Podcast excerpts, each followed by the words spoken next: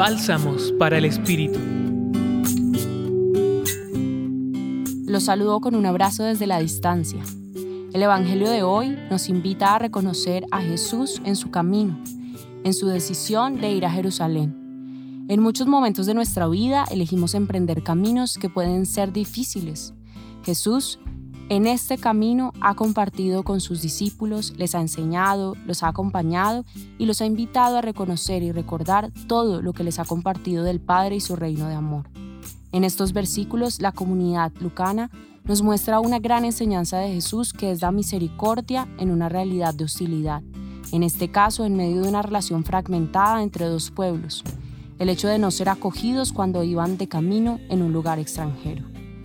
Más adelante en el relato, Jesús reprende a dos de sus discípulos por desear hacer lo mismo que otros han hecho y por desear causar daño por el rechazo que sintieron. Jesús nos enseña a que podamos mirar con la mirada misericordiosa de Dios. No es una tarea fácil, pero podemos iniciar dándonos cuenta.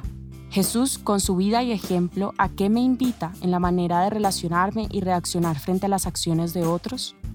¿Soy consciente de la manera en que he decidido afectarme por las acciones o palabras de los demás? ¿De qué manera contribuyo a formas de relacionarnos que tienen carácter violento, que atenta contra la dignidad del otro, cercano, próximo o lejano? Los acompañó Laura Rodríguez Cardona del Centro Pastoral San Francisco Javier de la Pontificia Universidad Javeriana.